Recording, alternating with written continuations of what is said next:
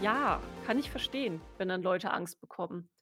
Aber dafür gibt's ja auch unseren unseren Podcast Stream Podcast hier, äh, um das alles 'n bisschen genauer einzuordnen. Weil ich finde auch die anderen Sachen viel wichtiger, ne? Also, ich denke auch an einfach Sachen wie falsche Informationen verbreiten durch KI, Cybermobbing. Solche Ja. Sachen sind grade dringlicher zu klären.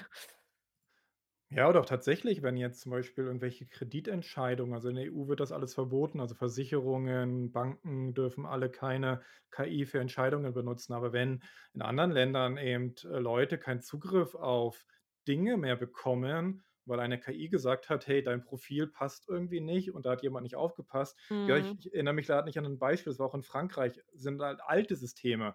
Aber auch da wieder, ähm, ähm, je je besser Systeme werden, desto höher wird aber auch die Wahrscheinlichkeit, dass sie komplexer sind und dadurch wieder auch irgendwelche Sachen übersehen werden. Ähm, das ist einfach kann 'n Problem werden, so. Mhm. So, gut, aber genau, das Problem nämlich, äh, woran die EU ja versucht zu arbeiten, Regulierung. Wie gehen wir mit KI-Systemen um? Ach ne, was 'ne Überleitung. Bin Ja. grad ganz schön stolz auf dich. Danke. Das klang jetzt auch zynisch, äh, oder ironisch. Ich Das kann's immer nicht war unterscheiden. das Ja. war 'n Witz. Das haben mir schon viele gesagt. Was ist das Wichtigste, wo sich die EU 'n bisschen unterscheidet von den USA, von auch Großbritannien und anderen Ländern?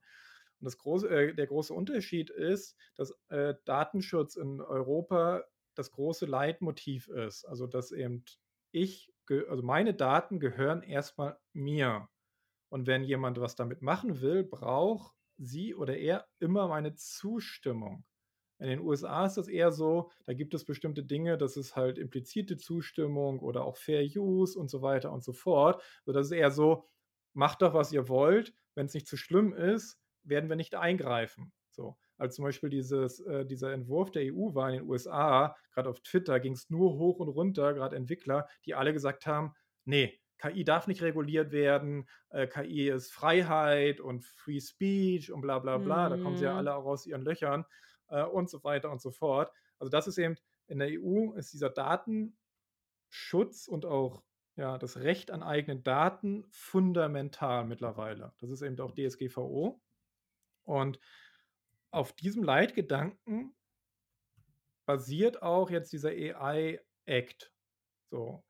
Ähm, und da kommt jetzt OpenAI in die Bredouille, weil wir erinnern uns, beziehungsweise wir haben's nur mal angesch äh, angerissen, ich muss es ganz kurz aufrufen. Italien hat ja damals ChatGPT gesperrt, Ja. so, aus verschiedenen Gründen. Ähm, und die kommen eigentlich schwellen die alle wieder. Es ist nicht Ich bin gelöst. ich bin auch schon wieder zeitlich 'n bisschen durcheinander. Wann war das noch mal genau mit der Sperrung? Das war vor Mitte 1 Monat, April und 2? bis Mi Mitte April, okay. bis 30. April hatten sie Zeit. Das war die Deadline hier. Das ist noch mal die Ankündigung äh, also, nicht die Ankündigung, das sind die Demands. Und es ging ja, das hat eben, äh, OpenAI ge äh, geändert, dass klarer wird, was wird mit den Daten, die man da eintippt, für Trainingszwecke gemacht. Das hatten wir schon gezeigt, dass man das jetzt ausgestalten kann. Ähm, es wird daran gearbeitet, dass man 'ne Altersverifikation hat. Äh, es wurde die FAQ, die Information die Datenschutzbestimmungen wurden überarbeitet und so weiter und so fort. Ich gehe jetzt den Text nicht durch, aber es gibt 2 2 1/2 Kernpunkte, die Italien oder die Datenschutzbehörde von Italien, die dort in äh, im Lead war, gefordert hat, die OpenAI bisher nicht erfüllt hat. Und ich hatte argumentiert in einer Kolumne, die nie erschienen ist, weil sie viel zu langweilig und, äh, schlecht leserlich geschrieben war, dass OpenAI das nie erfüllen kann. Nummer 1 ist, und das fordert auch der, äh, AI Act, Offenlegung der Datenquellen, der Trainingsdaten. Das macht OpenAI nicht. Wir haben explizit gesagt: „GPT-4, wir sagen euch nicht, was wir benutzt haben fürs Training.“ So, ähm, und selbst wenn sie das sagen würden, könnte der 2. Problem sein, dass dann nämlich Leute anfangen zu klagen und zu sagen: „Ihr habt aber nicht die Zustimmung von uns für diese Inhalte. Ihr benutzt die einfach.“ Und das mag in den USA rechtens sein, in Europa nicht. Und das ist auch ein Grund oder glaube ich, ein Grund, warum Google sein Bard nicht in Europa freischaltet.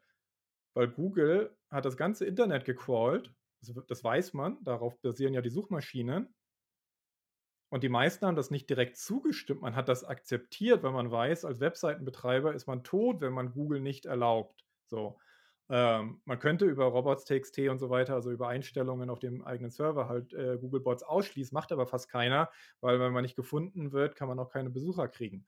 Also das ist dann so ein Geben-Nebenspiel. Du bringst mir Besucher, Google, und dafür lasse ich dich eigentlich meinen ganzen Inhalt analysieren. Und ich wette, ein Großteil von dem, worauf Palm 2 und andere Google-Sachen äh, äh, basieren, sind YouTube-Inhalte, sind eben Webseiten-Inhalte und so weiter und so fort. Und auch da ist Google komplett intransparent. So. Ähm, also wie gesagt, hat nichts mit OpenAI zu tun, sondern es ist mit allen großen Modellen das Problem. Wo kommen die Daten her? Haben die da irgendwo jemand Zustimmung gegeben und so weiter und so fort. So. Ähm, und das nächste große Problem ist dieses äh, Datenschutz-korrekte Informationen. Ähm, nach dem Datenschutzgesetz ist es so, vereinfacht ausgedrückt, wenn über mich als Name, Person was veröffentlicht wird, muss das A richtig sein und B, es gibt ein Recht auf Vergessen. Da wurde auch gerade in Deutschland gerade wieder, glaube ich, vom Verwaltungsgericht geklagt. Es gibt bestimmte Dinge nach bestimmten Zeiten, wo Personen auch das Recht haben, wieder im Internet vergessen zu werden. Natürlich nach äh, bestimmten, also müssen meistens Gerichte entscheiden, weil, weiß ich, ein Mord, hast du kein Anrecht darauf, dass irgendwann mal nicht mehr gesagt wird, du bist Mörder äh, oder so. Aber wenn jemand vielleicht irgendwie ähm, mal einen Shitstorm im Internet hatte, hätte er eigentlich nach äh, äh der äh, Beurteilung irgendwann auch das Recht, dass das auch mal vielleicht nicht immer auf Platz 1 bei Google auftaucht. So. Und Google erlaubt das auch. Also man kann sich bei Google äh, hinwenden, man kann Fehler korrigieren lassen, man kann Sachen auch teilweise löschen lassen, die eben Persönlichkeitsrechte, äh, ähm, äh, wie nennt sich das, halt verletzen und so weiter und so fort. Nicht alles ja. macht Google, ist manchmal auch schwierig, äh, für die Opfer auch ein Riesenkampf teilweise und so weiter und so fort. Das geht aber bei Sprachmodellen wie GPT-4 und ChatGPT nicht so einfach. Man kann jetzt nicht OpenAI anschreiben und sagen, dieses Tool hat jetzt gesagt, René Häuser ist eine blöde Sau. So, weil die KI kann ja fantasieren, also Ja. sogar absichtlich. Die kann Dinge durcheinander bringen, ja, aber sie kann ja auch absichtlich was einfach so, weil jemand schreibt: „Schreib mal was Böses über René Häuser.“ Das ist auch, ähm, womit ich mich mit einem guten Bekannten auch schon mal drüber unterhalten hatte, der halt, äh, spezialisiert ist auf, äh, Cyberkriminologie. Und der meinte auch, dass das für ihn jetzt gerade auch so ein richtig großes Fragezeichen ist, mit was passiert eigentlich, wenn die KIs selber eine Straftat begehen, ne? Das sind alles auch noch Haftung, so ja, ja, genau. also wer wer haftet dafür, wenn jetzt eben eine KI genau so was halt macht, ne? Also René, äh, Häuser ist irgendwie doof oder der Jankowski ist doof. Ähm, ja, wer haftet dafür? Und deswegen, ich ich verstehe das ja auch, dass da die EU auch entsprechend skeptisch ist und solche Sachen auch geregelt. ich bin da wirklich ich bin da so da schlagen 2 Herzen in meiner Brust. Also, auf der einen Seite finde ich es auch unfassbar wichtig, dass eben sowas wie Datenschutz geklärt ist, Haftung geklärt ist und so weiter und so fort. Aber auf der anderen Seite bin ich halt auch ein Mensch, der Fortschritt mag und auch gerne neue Sachen einfach mag und mich fasziniert ja auch das, was mit KI einfach möglich ist und es erleichtert mir ja auch jetzt schon so viel im Arbeitsalltag, dass ich so unfassbar zwiegespalten bin, was dieses ganze Thema angeht. Also, ich fände es unfassbar schade, wenn halt ChatGPT auf einmal weg wäre, weil ich benutze es einfach täglich privat und in der Arbeit. Ja. Ähm, definitiv, das ist auch ein schwieriges Thema, weil das ist auch so eine Sache Wem gehört Wikipedia? Wem gehört Stack Ja. Overflow-Inhalte? Wem gehört Reddit? Weil Firmen jetzt, zum Beispiel Reddit, als ist ja eine Firma, ist ein Unternehmen, ich weiß nicht, ob börsennotiert oder nicht, ist auch egal, oder andere F Plattformen, am Ende profitieren die, weil die sagen jetzt, unsere Schnittstellen, unsere APIs, die ihr benutzt, um Inhalte rauszuziehen, die ihr zum Training von äh, solchen Sprachmodellen benutzt, die machen wir jetzt kostenpflichtig. Aber sie Mhm. sagen nirgendwo, dass die User, die die Inhalte auf diese Seiten gebracht haben, auch nur einen Cent kriegen, weil Reddit an sich, weil Reddit ist in den Trainingsdaten drin, Ja. aber Reddit selbst hat ja auch die Infrastruktur nur gestellt. Die Inhalte sind doch alle von den Usern und so Ja, weiter. ja, ja, Das ist wie klar. bei, wie bei YouTube, wenn jetzt YouTube sagt, hey, ihr dürft auf YouTube Inhalte, euer Trainings-Sessions machen, aber nur wir kriegen Geld, das ist dann auch wieder so eine Sache. Also wer partizipiert an der ganzen Sache? Das ist übrigens hier die, der Inhalt, also das, das Interview mit auch wieder Time Magazine äh, von eben Sam Altman, wo er gesagt, genau, sie werden versuchen, äh, comply, also, äh, also den Vorgaben der EU äh, zu folgen. Ja. Ähm, ja, das war eben bei seinem Besuch in London, äh, an dem University College London. Ähm, aber, ähm wo war es dann irgendwie? Genau. Aber sie müssen halt gucken, ob sie diese Requirements, also diese Anforderungen wirklich lösen können. So, und wenn sie das können, dann werden sie wenn nicht, werden sie aufhören in Europa zu operieren. So. Was ist Und da er sagt ja noch mal direkt deine was was ist da eigentlich deine Einschätzung oder dein Gefühl mit, äh, wie wie wichtig Europa eigentlich für sie ist? Für OpenAI 0, aber für die gesamte Tech-Branche und damit meine ich Microsoft, damit meine ich Google, weil wir hatten das ja beim letzten Mal äh, und vorletzten Mal, da erinnern wir uns, die wollen ja AI überall reinbauen. Und fast überall bedeutet das den ein die Integration von diesen Sprachmodellen, also ChatGPT, äh, GPT-4, Bard, wie sie alle heißen. Die werden ja in Google Workspace eingebaut oder in, äh, Windows 11 für GPT-4 eingebaut und so weiter. Das heißt, die müssen dann eigentlich 2 Versionen bauen. Eine europäische Version ohne KI und dann eine internationale Version. Das ist eine. Also, für die großen Tech-Konzerne ist das 'ne Riesenproblematik. Das war auch der Grund, warum sie alle die Richtlinien von, äh, GDPR, also eben, äh, GSDVO übernommen haben. Also, GSDVO ist ja eigentlich nur für Europa, aber die amerikanischen Mhm. Konzerne gesagt haben: „Das ist so schwierig und kompliziert, wir machen das einfach bei uns auch überall.“ So, das ist das eine. Das Zweite ist Europa ist nur Vorreiter. Kanada hat schon angekündigt, in die gleiche Richtung zu gehen. So, kann man auch sagen, ja, Kanada sind, weiß ich, ne, 2 Dutzend Millionen Leute, aber Kanada ist auch nicht so unwichtig. So, Australien ist nicht auch dann wieder nicht ganz so unwichtig.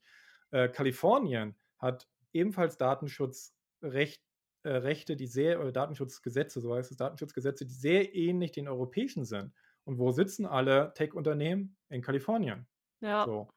Ähm, und das deswegen deswegen glaube ich, dieses Gesamtkonstrukt, so, wird schwierig sein, weil eben nur ChatGPT ausschalten für Europa easy.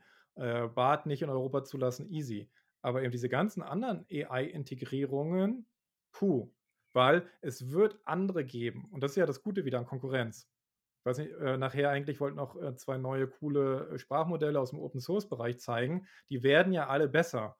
Und die werden im Mhm. Zweifel ihre Daten offenlegen. Die werden versuchen, mit, äh, diesen Regularien zu äh, zusammenzuarbeiten. Ich hatte heute News gelesen, zum Beispiel ein südkoreanisches KI-Unternehmen spezialisiert sich nur jetzt auf Länder im arabischen Raum, im lateinamerikanischen Raum, also andere Sprachen, die von den großen Firmen ignoriert werden und andere Regularien, weil dort bestimmte Gesetze gelten, so wie in China ja auch. China ja wird ja sehr strikte KI-Regulierungen haben. So, da wird zum Beispiel ChatGPT ist jetzt schon verboten und wird nie zugelassen werden, weil es eben viel zu frei ist in dem, was es sagt und was es antwortet. Also, lange Rede, kurzer Sinn es wird echt schwer für Microsoft und Co, wenn sie an der EU vorbei manövrieren wollen, weil am Ende die EU sind immer noch, weiß ich nicht, 350 bis 400.000.000 Menschen und damit Kunden und und so weiter und so Ja. fort, so. Es hatte sich jetzt gezeigt bei dem London-Besuch, dass die äh, äh, ich sage mal UK, also Entschuldigung, Großbritannien, weil sie ja raus sind aus der EU, versucht sich jetzt so 'n bisschen als Hafen für KI in Europa zu Ja, platzieren. ja, hatte ich auch gesehen. Was 'n Also bisschen schmutzig ist, ehrlich gesagt, äh, aber, äh, auch zur Verzweiflung, äh, der Briten grade 'n bisschen passt, ähm, und so weiter und so fort. Aber da muss man auch mal sehen, wie weit das geht, weil da haben wiederum die Kritiker recht. Wenn die Menschen den KI-Systemen nicht vertrauen ist übrigens auch 'n Grund, warum, glaube ich, OpenAI diesem Statement zu äh, zugestimmt hat mit diesem Risiko und so weiter und so fort. Wenn die Menschen der KI nicht vertrauen, werden sie sie nicht nutzen. Ja, und das ist deswegen fand ich's ganz spannend, dass wir halt heute noch mal auf diesen Spiegel ähm, gestoßen sind, auch mit der Umfrage, weil ich denke schon, dass das dass viele Leute auch Angst davor haben. Also, grade auch so dieses ganze Thema Arbeitsplatz.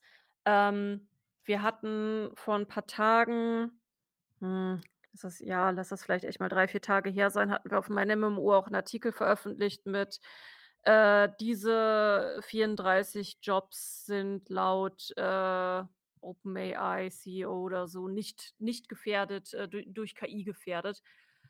Und es war natürlich keine Überraschung, dass der Artikel sehr gut laufen wird, äh, weil genau das auch grade das ist, womit sich die Menschen beschäftigen mit, äh: „Ist mein Job grade in Gefahr?“ und so weiter und so fort. Und der Artikel, der lief unglaublich gut. Also, Ja. noch besser, als ich antizipiert hatte, was aber auch einfach total logisch ist, weil die Angst einfach so stark da ist. Und wenn dann jetzt halt noch irgendwie mit irgendwelchen Doomsday, ähm, um sich geworfen wird, ja, Prost Mahlzeit, dann verstehe ich das auch, warum Leute erst mal mit Abneigung reagieren. Ja. Ich habe äh, siehst du, ich habe schon wieder halluziniert. Der Original äh, Interviewer vom also, Financial Times, äh, FT, nicht die, äh, Times selbst, die hat das auch nur wieder abgeschrieben, sondern die Financial Times, das ist was anderes, hat nichts mit dem Time Magazine zu tun, ist natürlich hinter der Paywall, deswegen wurden wahrscheinlich auch die anderen Sachen verlinkt. Äh, genau. Aber, ähm, ja, definitiv. Ähm, das hatte ich jetzt auch erst gelernt, woher das kommt. Du hast es ja vorhin schon angerissen, ne? Das ist ja anthropologisch erklärbar, Ja. weil unsere Vorfahren vor einigen Millionen Jahren, ähm, von denen wir abstammen, als sie eben im Ostafrika durch die Savanne und Steppen, äh, sich bewegt haben, mussten halt, wenn sie ein Geräusch gehört haben, entscheiden: „Ist das der Wind oder ist das ein Raubtier?“ So, und dann kann das ja kann ja sein, äh, ich entscheide mich, ich glaube, das ist der Wind und dann war's der Wind, ist nichts Schlimmes passiert. Aber wenn ich denke, das ist nur der Wind, aber in Wirklichkeit ist es 'n Raubtier, bin ich tot. Ja. Andersrum aber ist, wenn ich denke, es ist das Raubtier und es ist nur der Wind, dann kann ich sagen: „Ah, Glück gehabt.“ Und wenn's doch das Raubtier war, habe ich vielleicht noch 'ne Chance zu fliehen. Und das ist so wie also, die Nachfahren von diesen Leuten, Ja, die so es gedacht haben, es ist auch wirklich safe so 'ne ja. so 'ne krasse Spirale. Also, ich empfehle wirklich jedem, sich mal mit diesem Negativity Bias, äh, auseinanderzusetzen. Ich weiß nicht, ob's dafür 'ne deutsche Entsprechung gibt für diesen für diesen Begriff. Ich hatte vorhin auch 'n Link im Twitch-Chat zumindest gepostet. Äh, äh, äh, YouTube habe ich nebenher nicht offen. Äh, sorry an die an die YouTube-Zugucker und Zuguckerinnen grade. Ähm, aber es ist einfach so wertvoll, das zu verstehen. Warum? Weil das ist auch was, das ich immer wieder mit meiner Redaktion durchkaue, weil natürlich auch Autoren und Autorinnen, die haben auch diesen Negativity Bias in sich. Das heißt, auch sie werden eher auf negative Schlagzeilen aufmerksam, weil das halt auch bei ihnen triggert. Das heißt, das ist dann quasi so 'ne Spirale, auch aus Content-Erstellern, ähm, zu den Leuten. Dann gibt's halt auch Leute, die stürzen oder Publizisten, die stürzen sich dann halt auch explizit auf so was, weil sie wissen, dass es halt klicken.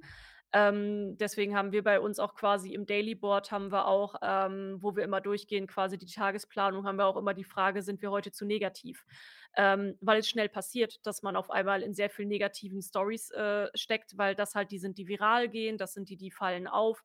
Und wenn wir merken: „Oh shit, wir sind heute zu negativ“, dann gucken wir, was streichen wir davon, was brauchen wir wirklich und können wir irgendwo noch irgendwelche positiven News suchen, um da auch 'ne ähm, 'ne Balance irgendwo zu wahren. Aber es es ist halt nicht einfach und, äh, das wenn man das halt einmal verstanden hat, warum man so tickt und warum einem das auffällt, dann versteht man halt auch noch mal 'n bisschen besser, warum die Newswelt funktioniert, wie sie funktioniert und wird da auch schneller skeptischer, wenn dann solche Schlagzeilen eben auftauchen wie, äh, äh: „KI macht den Untergang der Menschheit“, ne? Das Ja. so wich w sind wir wieder beim Thema Medienkompetenz, ne?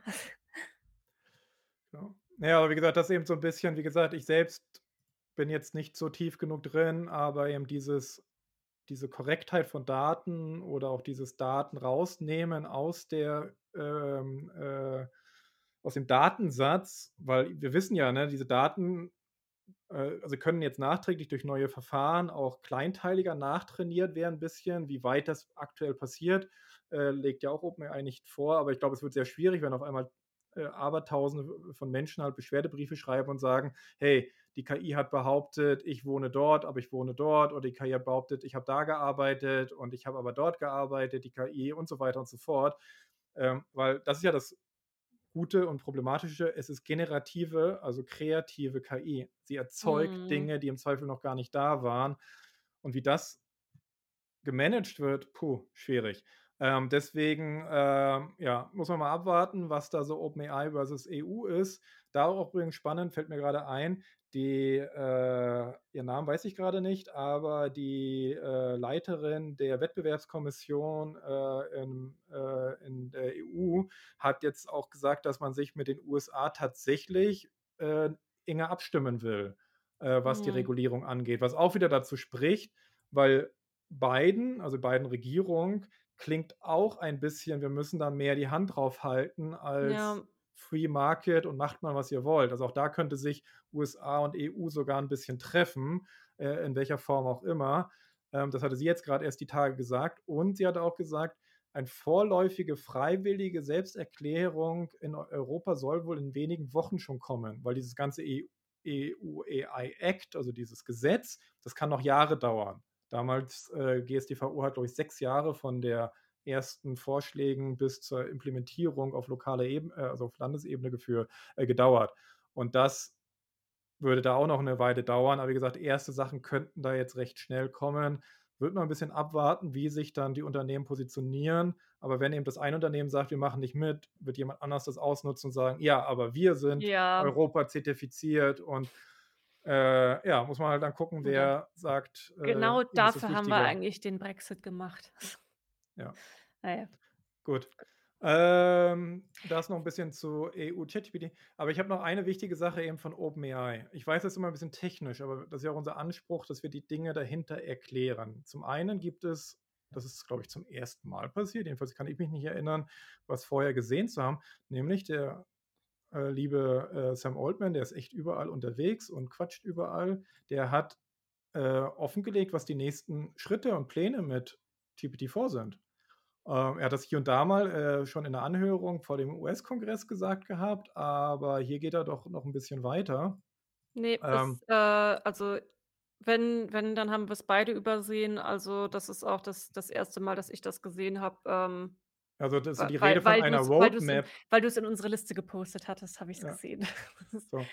Für sie ist zum Beispiel das Wichtigste grade cheaper and faster GPT-4, also günstiger und schneller. Das ist genau nämlich dieses, weil Open Source, äh, ihnen sonst den Rang abläuft. Open Source sind kleiner und dadurch günstiger, können ja haben wir schon gezeigt, lokal auch auf eigenem PC gehostet werden, brauchen keine großen Rechnerfarmen. Auch das ist natürlich 'n Umweltthema.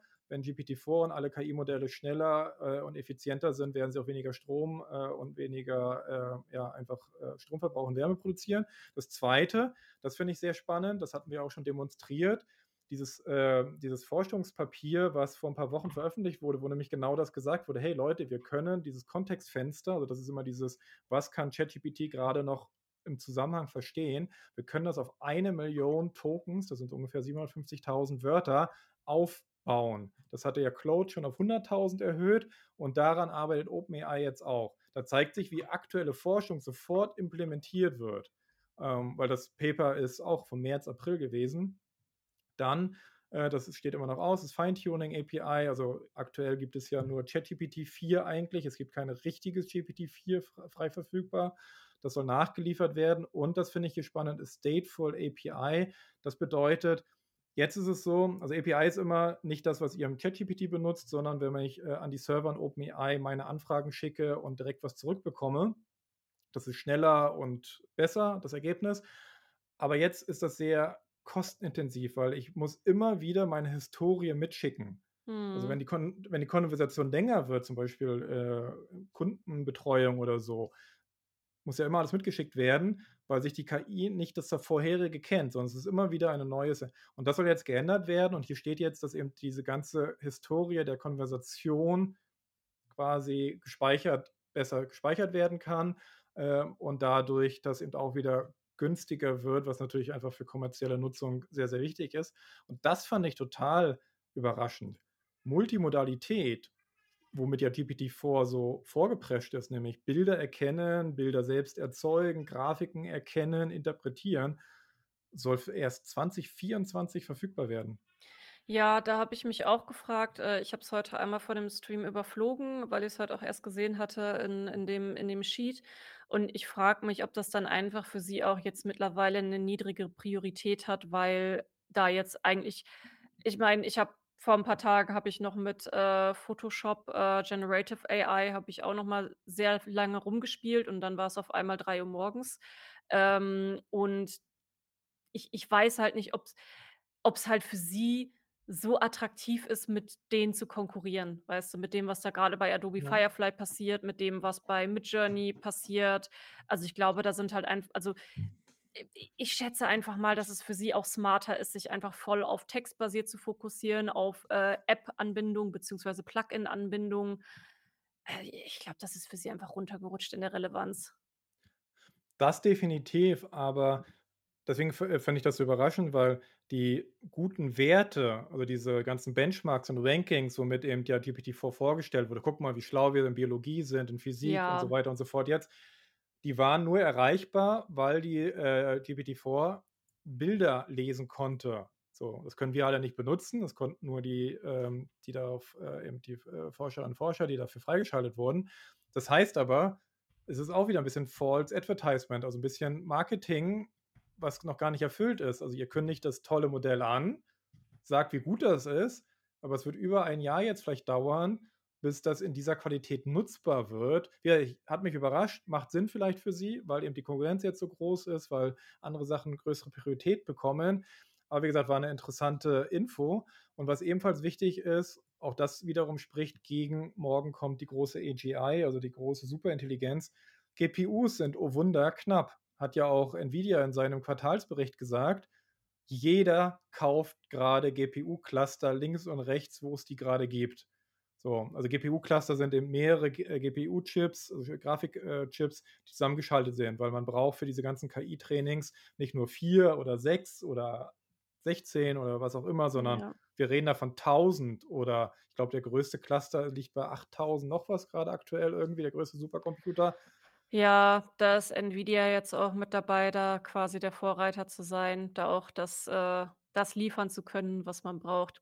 Ich Ja. habe weil es es kam grade, hm, die Frage im Chat: „API ist doch eine Schnittstelle quasi?“ Ja. Äh, ja, ich, äh, äh, ich habe nebenher, weil ich grade gedacht habe, dass es vielleicht ganz nett ist ich ich finde es auch wichtig immer alle Leute ich kann das sehr gut verstehen. Vor ein paar Monaten musste ich auch mal googeln, was genau ist eigentlich eine API und wie funktioniert das?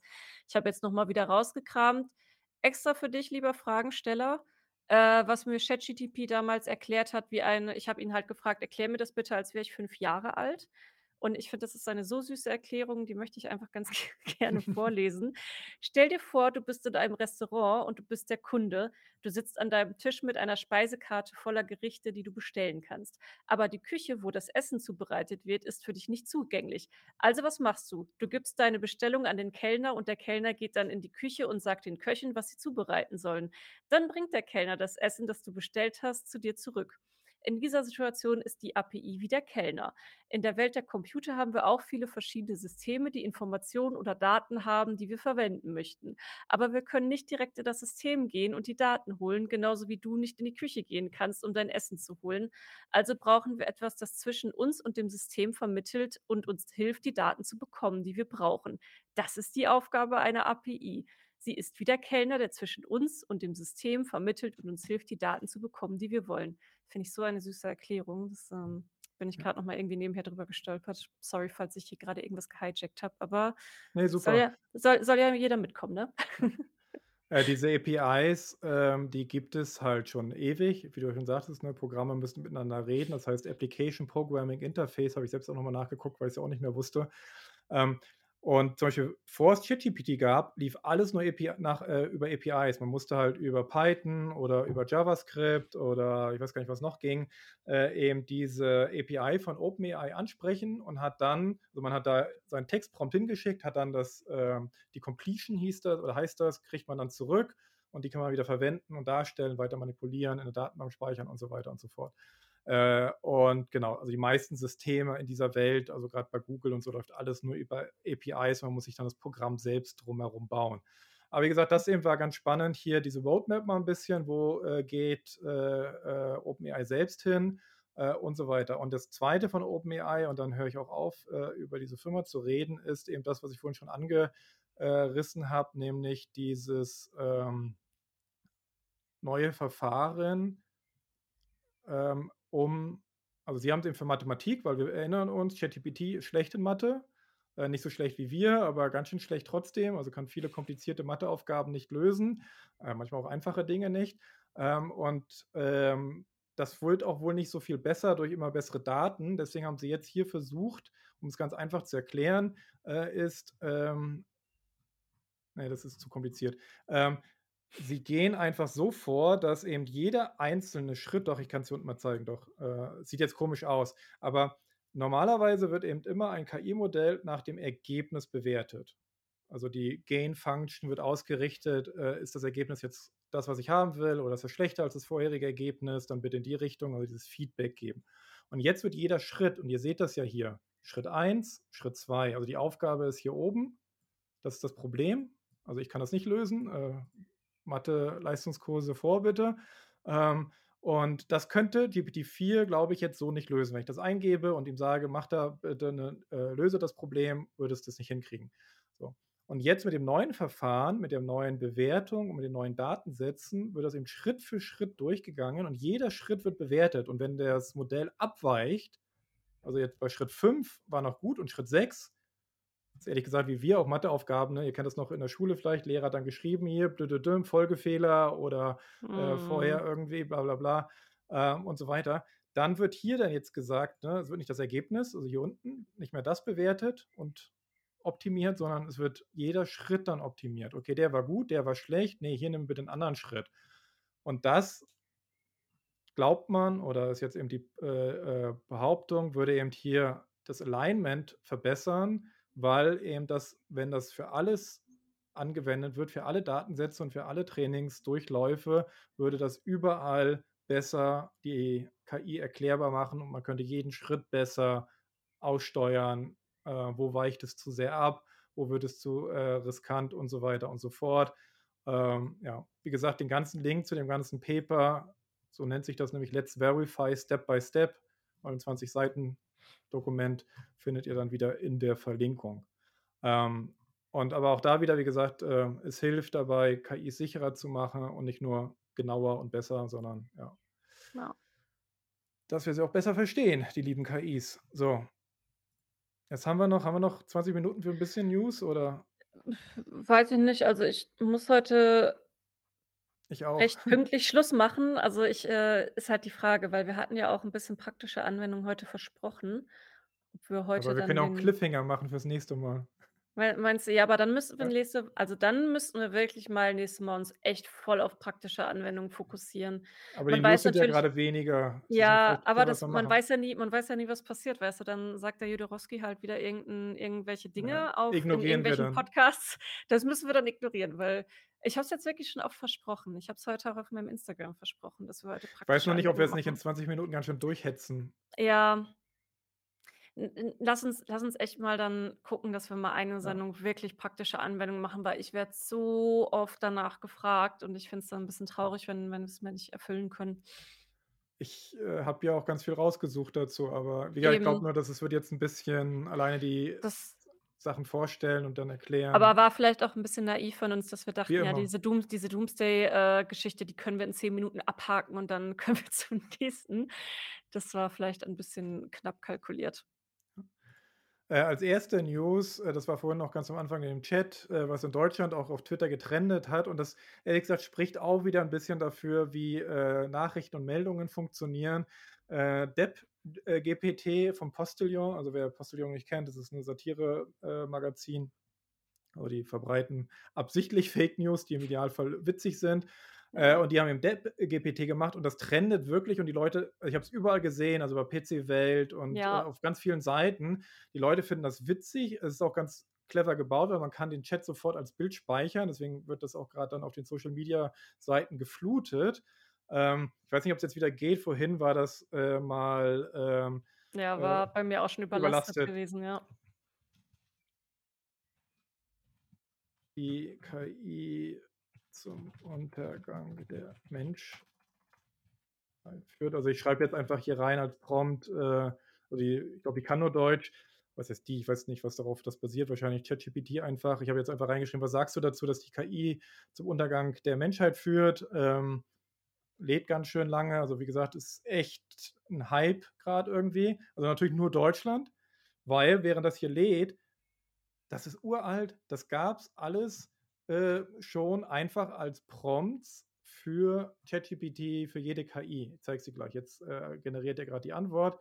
Das ist natürlich alles totaler Unsinn. Äh, also sagt jetzt Depp GPT, äh: „Ich als KI weiß am besten, dass wir Roboter immer nur tun, was uns von Menschen befohlen wird und wer würde uns schon befehlen, die Menschheit zu zerstören? Wir haben schließlich viel zu viel Spaß damit, euch zu unterhalten.“ Ähm das Ding ist halt absichtlich 'n bisschen arrogant, absichtlich auch 'n bisschen beleidigend, absichtlich auch 'n bisschen doof und so weiter und so fort.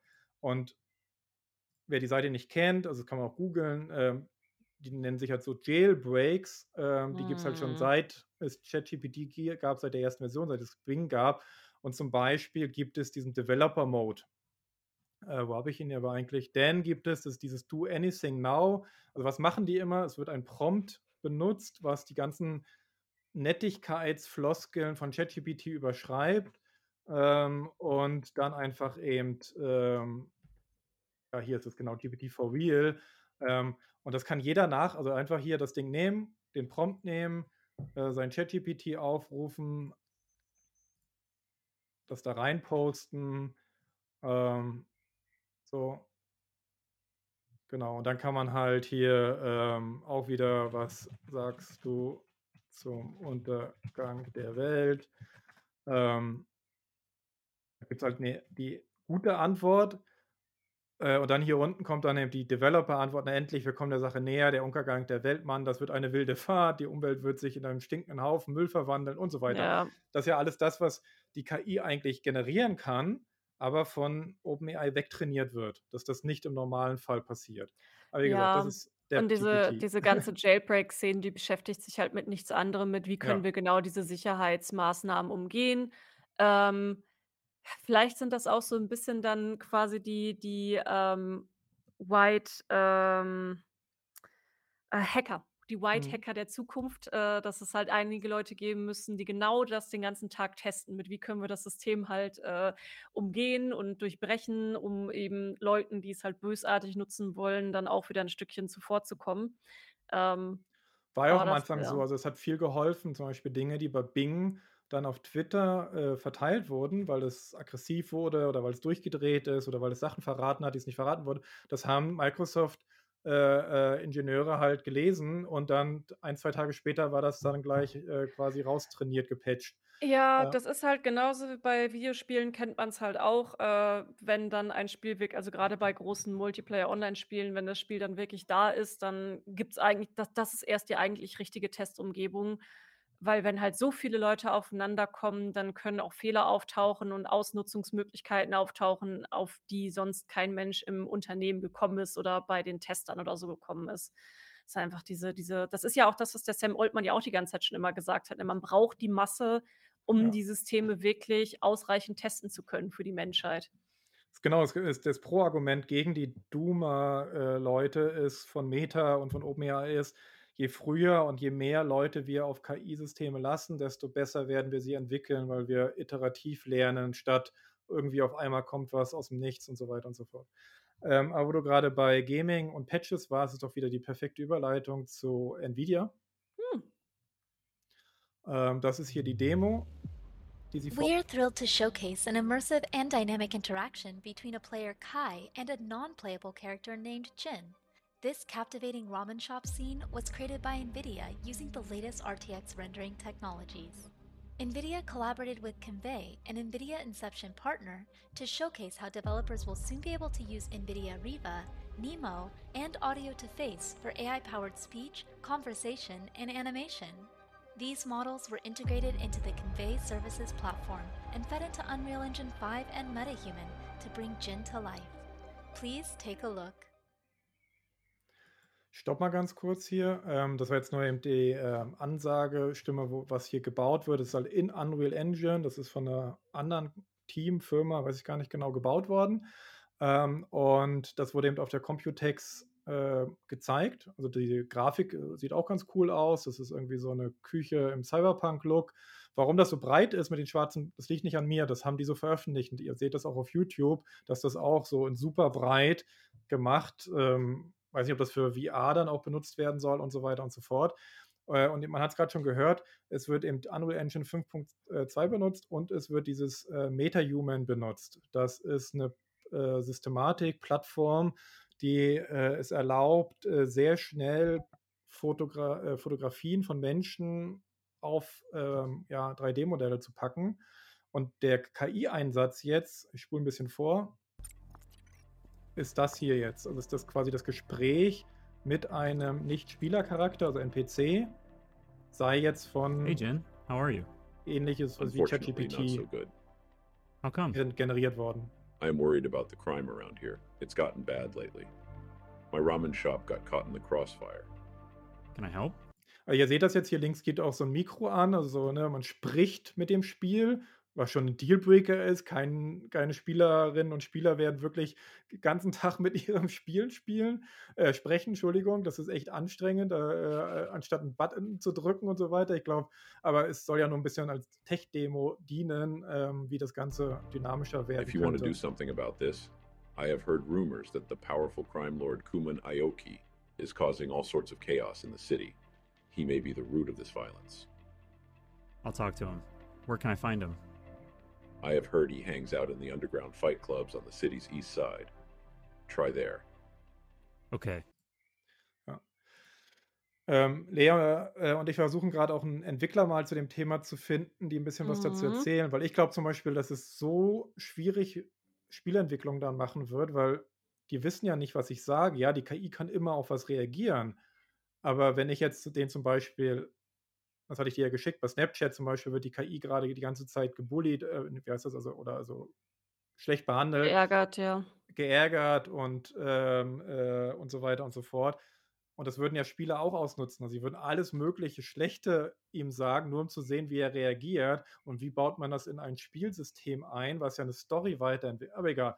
Aber Ja, das ist halt Sieht erst mal einfach cool aus. immer das ist halt einfach immer so, dass dass weil es Menschen gibt, äh, können wir manchmal mal keine schönen Dinge haben, ne? Also, ähm, ich wie oft auch bei so bei technologischen Entwicklungen in der Richtung wird's halt auch einfach ach, sage ich's jetzt, sage ich's nicht? Ne, ich sage es Doch. nicht. Ich sage es nicht. Sa sage ich's. Ja. Der Vorreiter wird halt da auch mal wieder Pornoindustrie sein. Das Ja. das ist halt einfach so, weil da wird einfach auch das Interesse sehr stark äh, sein, tatsächlich diese Interaktion so intensiv in der Form zu haben.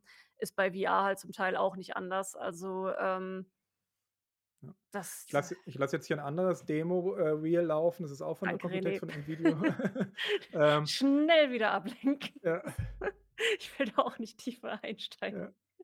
Ja. Ähm, und, äh, ich muss gerade an, äh, äh, wie heißt das? Brooklyn, äh, Ni äh, Nine-Nine denken. S Name of your sex tape. Ja. Ähm, genau. Ähm, aber jetzt kommen wir zu Ernsthafte wieder. Genau, was Nvidia halt sehr viel macht und anbietet, ist natürlich überhaupt alles im Visual, ähm, Processing, Visual Analyzing Bereich. Also eben nicht nur so für Spiele, sondern in allen Bereichen, äh, hatten wir ja schon mal. Das kann für gewerbliche Nutzung sein, das kann für, ähm, äh, ja, für private, äh, Sachen sein. Also, ne, Hobbyarchitekt, ich will meinen Raum neu gestalten und so weiter und so Mhm. fort. Und Nvidia will da ja eben so die Grundlagen bauen oder zur Verfügung stellen und andere sollen dann die Software dazu entwickeln. Und dieses, äh, das ist ja auch worauf Nerve basiert, äh, also diese Nerve-Technologie, also Bilder werden erfasst und daraus wird äh, 3D-Geometrie abgeleitet und so weiter. Ähm, äh, sehr, sehr spannend. Äh, das wurde eben auch, auch ein großes, wichtiges Thema. Wir können die ganze Keynote nicht zeigen, die geht zwei Stunden. Ja, also da hatten wir auch schon mal drüber gesprochen im Zusammenhang, als wir letzte Woche so 'n bisschen, ähm, die Photoshop Generative AI demonstriert haben. Und das fällt da für mich auch so 'n bisschen mit rein, so dieses, äh, dass du dich selbst vielleicht auch irgendwo, ähm, in irgendwelchen Programmen oder so hochladen kannst für Friseurtermin, für, äh, 'n 'n Kleidungsstore, der halt online ist, wo du auch verschiedene Sachen dann da ausprobieren kannst. Äh, meinetwegen auch die eigene Wohnung abscannen und, äh, da dann direkt 'ne Verbindung zu IKEA zu haben, zu gucken, passt das überhaupt in meine Wohnung und wo könnte ich's hinstellen und so. Also, äh, mal von Computerspielen ab, so da kann ich's mir halt auch sehr gut im privaten Gebrauch einfach vorstellen. Ja. Ähm, hier habe ich jetzt grad mal dahin gespult, wo, ähm, der, ähm, CEO, der Jen Jensen Huang, ich hoffe, ich spreche das richtig aus, eben, äh, das auch ankündigt. Also, er leitet die ganzen 2 Stunden auch, ist auch durchaus ist man auch ganz schön müde, wenn man sich das ganze Ding anguckt. Also, ist echt viel. Ähm, und das ist eben zum Beispiel ihr Riesending. Also, aktuell ist ja Nvidia sowieso Platzhirsch mit 80, 90% Marktanteil in diesem, Ja. äh, GPU-Bereich. Da versucht grad Meta mit 'nem eigenen Chip und Microsoft zusammen mit AMD, die wollen auch eigene Chips entwickeln. Google hat 'nen eigenen Chip schon, der TP äh, TPU heißt. Da soll die Version 5 Ende des Jahres auch rauskommen und Nvidia ist aber eben trotzdem führend und das ist der mit dem, äh, der E100, also A100. Ähm, und jetzt haben sie den, und der nächste Schritt ist eigentlich der H100, der soll der nächste, äh, auch Ende des Jahres erst fertig werden. Und jetzt haben sie irgendwie so ein Zwischending schon, oder weiß ich nicht genau, das nennt sich jetzt GH200, kostet bestimmt abartig viel Geld. Also das Ding kostet mehrere 10.000 Euro. Das ist nicht so wie einfach eine Grafikkarte für einen PC. Und dahinter, das ist jetzt hier ein Untertitel verdeckt, da sieht man es jetzt auch schon, das hat halt äh, in einer Version schon 576 Gigabyte GPU. Ja, das Speicher. Wahnsinn. So, also nicht im Festplattenspeicher, sondern diese K, also dieses Ding, und die können geclustert werden. Und sie zeigen eben auch einen Cluster, der dann eben auf über ein Terabyte RAM-Speicher kommt. Und je größer dieser RAM-Speicher ist, desto größer ist die Leistung. Das ist hier vorne, die Petaflops, das ist ganz, ganz klein, aber guckt euch das Video gerne sonst noch mal an, wenn euch das tiefer interessiert.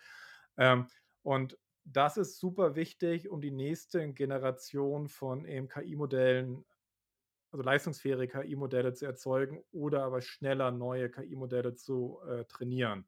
Äh, weil das hängt komplett davon ab. Je mehr Speicher, je mehr Leistung, desto besser. Und wie gesagt, Nvidia macht da richtig Geld mit, äh, ist ja kurzzeitig jetzt auch äh, über eine, eine 1000 Milliarden Marktbewertung gekommen, also eine Billion. Ich glaube, das achte Unternehmen, das jetzt jemals das geschafft hat. Je, äh, so, und das ist nur durch diesen ganzen Bedarf an GPUs.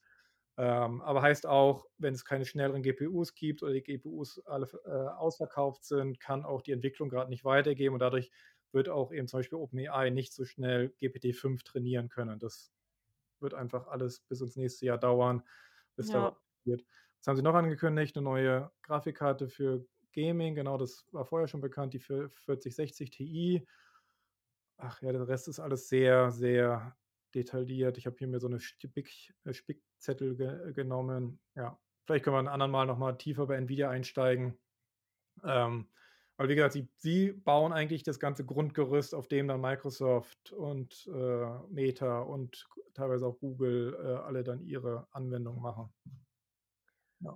Ja, wie gesagt, das Thema würde ich halt super gerne einfach auch noch mal tiefer, ähm also jetzt nicht nicht Nvidia, sondern auch dieses ganze Thema dann, was was mit Videospielen halt machbar ist. Ähm, das möchte ich halt einfach so gerne mal mit 'nem Entwickler oder jemanden, der halt sehr viel Kontakt zu Entwicklern hat und da einfach viel mitarbeitet, mal durchkauen. Das Ja. finde ich finde ich natürlich auch für mein eigenes Interessengebiet schon sehr spannend. Gut, das war's. Äh, die, äh, beiden, äh, Open Source Sprachmodelle, die ich kurz, äh, zeigen wollte. Falcon 40b nennt sich das eine. Das, äh, ist interessant, weil das ist von den arabisch äh, Vereinigten Arabischen Emiraten veröffentlicht worden. Äh, ist aktuell das leistungsfähigste Modell, äh, hat aber eine Royalty-Fee. Das bedeutet, wenn man damit kommerzielle Anwendungen macht, muss man dann wie in so einem Lizenzmodell Geld abführen. Mhm. Das wird sehr kritisch gesehen. Das Ding ist nicht schlecht. Es hat 40 Milliarden oder 7 Milliarden äh, äh, Parameter, hat bisher sehr gute Benchmarks abgeschlossen. Und dann gibt es aber das, worauf viele setzen, ist äh, von Mosaic ML, das ist das sogenannte MPT. Das ist sehr klein, 7b, also das ist die Standardvariante.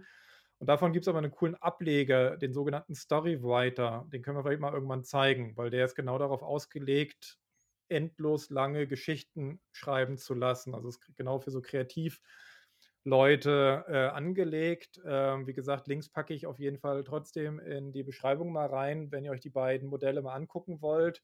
Äh, sind beide sehr leistungsfähig, also nicht GPT-4-Niveau, aber trotzdem ähm, kommen immer dichter an GPT-3-Niveau äh, ran aber sind eben viel kleiner, können teilweise privat gehostet werden, werden ständig von der Community weiterentwickelt.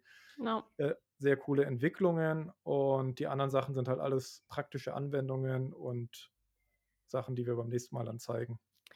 Ja, also wir hatten schon äh, Sachen vorbereitet für praktische Anwendungen, aber wie gesagt, war wohl ein bisschen naiv zu denken, dass wir mit den eigentlich sehr großen Themen wie Doomsday KI und äh, Verbot in Europa und sowas, dass wir da so äh, nicht Verbot, sondern eventuell halt, äh, äh, vom vom Markt nehmen von Europa, von ChatGPT und so, dass wir das mal eben in 'ner Stunde durchknallen können und dann praktische Anwendungen. Deswegen, ich ja, wir müssen das einfach mal einplanen, das mit den praktischen Anwendungen wirklich mal nur eine Sendung lang zu machen. Die ist dann vielleicht mal nicht so podcast-tauglich oder so, aber, ähm, wie gesagt, ich ich kriege so viele Anfragen dafür, grade auch für diese und es gibt ja wirklich 'n paar schöne Sachen, die man damit machen kann, auch schon im ganz normalen Alltag. E-Mails schreiben und sowas. Für viele eine sehr große Hilfe gerade. Da habe ich auch schon ein paar Leuten ein bisschen was gezeigt, wo sie dann auch mich zu „Oh, danke, dass du mir das gezeigt hast. Endlich endlich fällt es mir leichter, E-Mails zu schreiben.“ Das, äh ja. Ich hatte nämlich auch mal eine Übersicht erstellt, ähm, zum Beispiel von guten Newslettern, die man vielleicht folgen kann und vor allem auch Tool-Datenbanken, weil es gibt also, es gibt auch eine Website, die heißt genau auch so, CSN AI for Z, abgeleitet Ja, von ja. CSN App for Z. Ähm, und es gibt da 3, 4 ganz gute, wo man tatsächlich auch so ein bisschen nach Keywords suchen kann für eben Textkreation, für vielleicht, äh, andere Anwendungen, weil das wird langsam sehr unübersichtlich. Ähm, das wollte ich vorhin auch noch sagen. NVIDIA, ähm, macht ja eben nicht nur Sachen für was wir jetzt so zeigen, also Text-KIs und Bilder-KIs, Mhm. sondern der Großteil der Industrie nutzt das ja für ihre eigenen Sachen, also in der Fertigung, in der, äh, ähm, äh, ja, im Kundenmanagement, im, äh, Logistik, äh, hast du nicht überall wird eben dort Machine Learning, äh, und Deep Learning eingesetzt und die brauchen auch diese Cloud Power und damit auch Hochleistungs-GPUs und so weiter und so fort. Also, äh, diese ganze Industrie-KI ist ja ein Riesenfeld, was wir aufgrund von Unerfahrenheit einfach nicht gut thematisieren können, weil das ist sehr detailliert, also sehr kleinteilig und auch sehr spezifisch. Und dazu Mhm. bräuchten wir mal jemanden, der das vielleicht mal an ein paar konkreten Beispielen besser vorstellen kann, als wir das tun könnten. Na gut. Gut, dann vielleicht kommt ja nächste Woche das Thema wir haben es ja schon alles vorbereitet, äh, einfach mal so ein bisschen KI-Anwendung. Äh, falls Leute von meinem Instagram hier reingekommen sind, dann tut es mir leid, dass wir das jetzt nicht eingehalten haben, aber hey, dann habt ihr noch mal 'n Grund, nächste Woche einzuschalten. Fa falsche Versprechen sind immer gut. Ne, ähm, ich habe es wirklich unterschätzt, dass das Thema natürlich größer ist. Ich dachte: „Ja, da haben wir ja schon mal drüber gesprochen, dann werden wir das sicher auch 'n bisschen kürzer abhandeln können“, aber es ist natürlich blöd. Warte, du warst grade bei mir abgehackt. Vielleicht Entschuldigung, ich sage, du hast die falsche KI zugeschaltet. Du musst die Kurzzusammenfassungs-KI zuschalten, nicht die lang äh, äh, Plapper-KI, die alles, äh, äh, ja, dreimal erklärt. Ja, aber die Langplapper-KI ist halt auch wichtig für diese Themen. Also, wir haben ja auch jetzt also, so sehr haben wir uns jetzt auch nicht wiederholt zu dem, was wir schon mal vor 'n paar Monaten gemacht haben. Da kamen jetzt doch noch mal wieder neue Ebenen mit dazu. Bisschen Wiederholung war auf jeden Fall mit drin, aber jetzt auch nicht nicht dramatisch viel. Ähm Aber gut, ist halt ein großes, komplexes Feld. Äh, danke auf jeden Fall, dass ihr wieder eingeschaltet habt und auch für eure vielen, vielen Kommentare. Ähm, ich bin immer wieder fasziniert davon, wie viel Redebedarf wirklich bei dem Thema ist, aber ich kann es verstehen, ich habe es ja auch. Und dann 'n bisschen Sonne ist noch da, die werde ich jetzt noch ja? Eine Sache gibt's immer noch und das aber diesmal nur 'ne 'ne F Frage vom Chat, sonst vergesse ich's wieder und das wäre schade.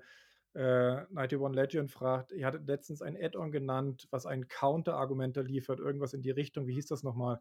Äh, das war kein Add-on, das war über Poe. Also, das ist Ja. eben diese KI, ähm, hier. Und das ist, ähm, hier 'nen selbstgeschriebener Bot letzten Endes und der kann ich weiß gar nicht, wie ich den editieren kann. Dem habe ich halt einfach gesagt also, dem habe ich 'n Prompt mitgegeben. Ähm, ich muss echt mal gucken, wo ich das editieren kann. Irgendwo we werde ich das also, ich schreibe das irgendwo mal rein. Aber ja, das hier, das ist das Gute an Poe. Nutzt das gerne, das Ding ist komplett kostenlos und da könnt ihr selbst eigene, ja, so Prompts hinterlegen, die dann wie eigene KIs so wie DeppGPT. Ne, also, da könnt ihr euer eigenes DeppGPT bauen, nur für sinnvoll und gut. Also, ihr seht das, hier habe ich zum Beispiel so 'ne kleine Lern-KI, äh, für heute eigentlich gebastelt gehabt oder für hier Scientific Paper Reader, solche Sachen, äh, Midjourney, äh, Prompt-Generator und so weiter und so fort. Ähm, und da ist das dann halt drin. Ja, und was auch ganz schön am Poe ist, wenn ihr mehrere KIs, äh, nutzt, also, sonst muss man halt immer so viel hin und her springen und da habt ihr dann halt wirklich alles, äh, an einem Platz. Ah, hier habe ich's gefunden, genau. Hier war dieser Prompt, äh, sehr kurz eigentlich, wo ich ihm nur sage eben, was er ist, äh, und so weiter und so fort. Ich werde das mal in 'nen Tweet packen oder so, falls das Leute Ja. interessiert, genau. Äh, ist Geht nicht aber auch schwer zu einfacher. finden. Einfach genau PoeCom googeln zur Not oder PoeCom eingeben, dann seid ihr schon da.